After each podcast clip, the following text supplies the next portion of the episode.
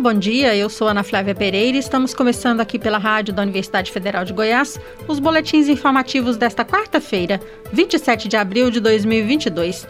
Nossa programação você pode acompanhar pelos 870m, pelo site radio.fg.br e pelo aplicativo MinUFG.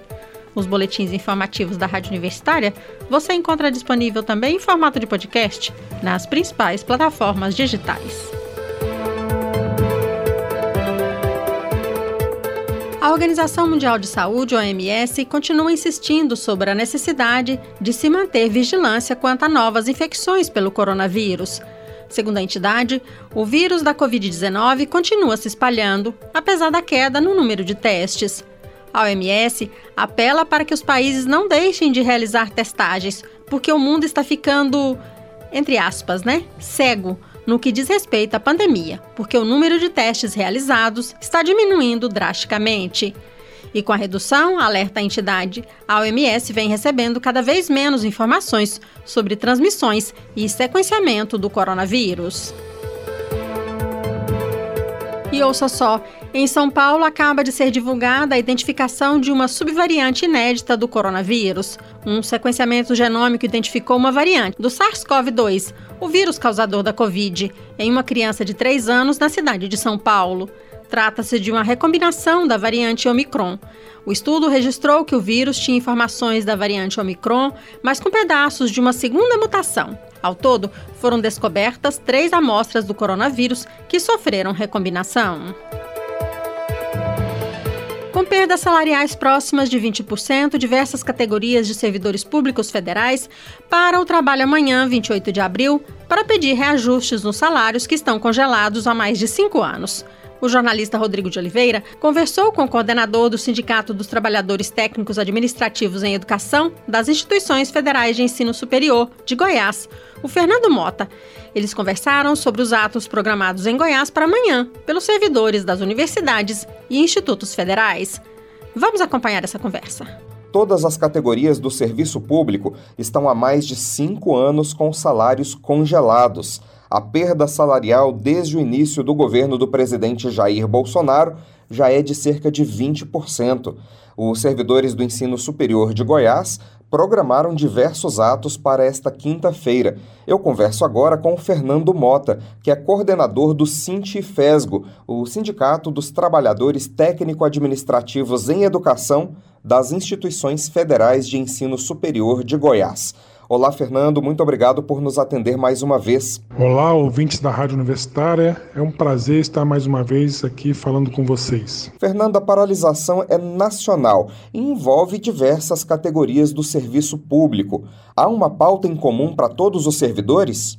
Rodrigo, essa paralisação é nacional. Ela envolve todos os servidores públicos federais que estão, desde o início do ano, numa campanha reivindicando o reajuste salarial mínimo desse período, desse, desses três anos e meio aí do governo Bolsonaro. Né?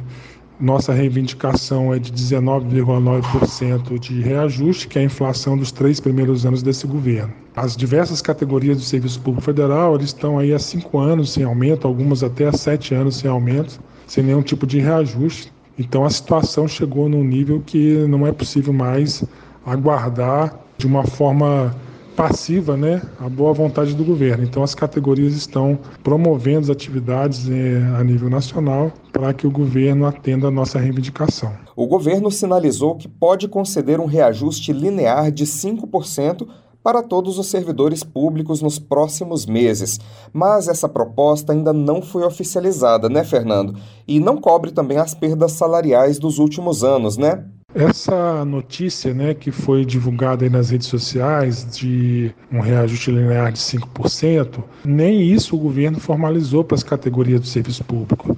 No mês passado, após uma semana de atividades intensas em Brasília, alguns servidores lá da parte de gestão de pessoas do Ministério da Economia recebeu uma representação do Fórum Nacional dos Servidores Federais, o FONASEF. E nessa reunião, não foi apresentado nem, nem uma proposta como esse 5% linear, nem foi formalizado também uma outra que tem sido divulgada nas redes sociais, que seria um aumento, um reajuste de 400 reais no vale alimentação dos servidores públicos, né? Então, nós entendemos que, além de ser um índice muito aquém daquilo que a gente tem tido de perda nesses últimos anos, né? De concreto nós não temos nada. É, não foi oficializado e o governo até agora não ofereceu ou não colocou na mesa nenhum percentual para os servidores públicos federais. Essa promessa de reajuste linear de 5% já fez com que algumas categorias recuassem de movimentos que estavam em andamento, como servidores do Banco Central, que pausaram a greve até o dia 5 de maio, mas prometem voltar com mais força caso o governo não oficialize a proposta. Como é que os servidores da educação estão se mobilizando nesse sentido? Não foi bem a notícia desse reajuste linear que fez com que categorias eh, recuassem ou não entrassem em greve na data aí de, de 27 de março, que foi uma data que o conjunto dos servidores públicos federais estavam chamando para uma greve geral. Na verdade, o que aconteceu foi que a dificuldade de mobilização das diversas categorias, principalmente aquelas que ainda estão no trabalho remoto ou que estão retornando para o trabalho presencial, isso contribuiu bastante para a não mobilização e a não deflagração da greve. Foi o que aconteceu aqui nós das universidades dos institutos federais, onde não só aqui em Goiás, mas na grande maioria, né, na verdade só uma minoria de trabalhadores das universidades e institutos federais do Brasil deflagrou greve, cerca de três ou quatro entidades sindicais no Brasil inteiro, ao total são mais de 50, mas então só uma minoria que, que conseguiu mobilização para a deflagração de greve. A grande dificuldade aqui que as entidades sindicais, de uma maneira geral, estão enfrentando nesse momento é a mobilização, é as pessoas virem participar das assembleias e virem com disposição de fazer um enfrentamento a esse governo, pressionando é, que ele dê o reajuste merecido para todos. Fernando, que atividades estão programadas para esse dia 28 e também para o 1 de maio, Dia do Trabalhador, em Goiânia e em todo o país? Aqui em Goiás, nós aprovamos em nossa Assembleia paralisação no dia 28.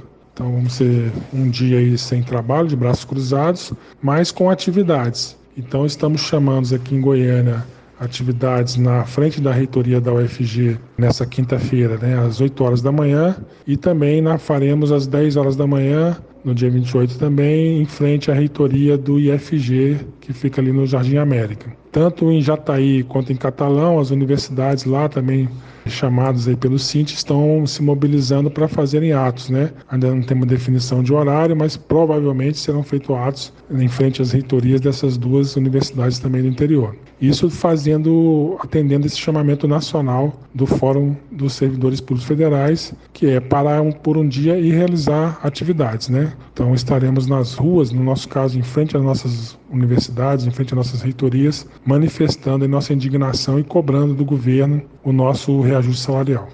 Além do dia 28, nós também estamos mobilizando, Rodrigo, para o 1 de maio, que será nesse domingo. Então, também teremos várias manifestações aí a nível nacional e aqui em Goiânia estamos com uma grande uma extensa programação para o 1 de maio para comemorar o Dia do Trabalhador com manifestação nas ruas.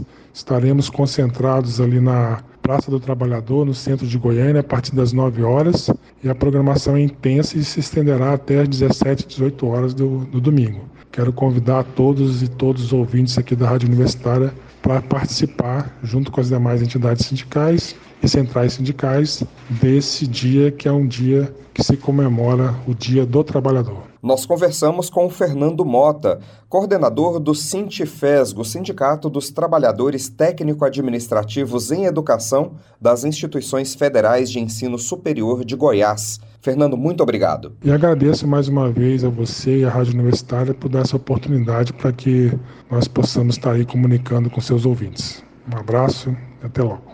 Rodrigo de Oliveira para a Rádio Universitária. A Universidade Federal de Goiás começa a estudar a possibilidade de criação de um novo curso na Escola de Música e Artes Cênicas, a EMAC UFG.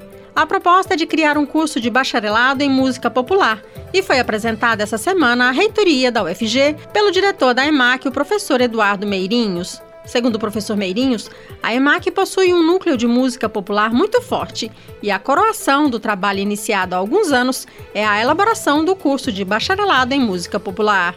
Pela proposta apresentada à gestão da UFG, o curso terá três ênfases: instrumentos, canto e produção musical e tecnologia. E caso aprovado, será o primeiro no Centro-Oeste.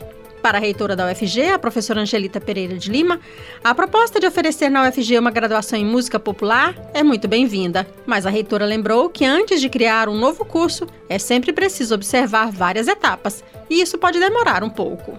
Não é um curso é, é, novo no país, mas é, tem uma pegada, um apelo importante assim na sociedade, né? Eu fico muito contente, eu que sou gosto muito, né, de, de música, arte, a criação de um curso de música popular, a propositura é realmente muito bem-vinda, mas devo informar, Ana Flávia, que nesse momento é só propositura, né? O, o procedimento, depois dessa primeira, deste momento, né, de solicitação, a reitoria é, monta, organiza uma, uma comissão, essa comissão ela vai avaliar, né, é, todos os aspectos, né, os aspectos pedagógicos, a questão profissional, é, as, a estrutura né, necessária, o que se tem de condições.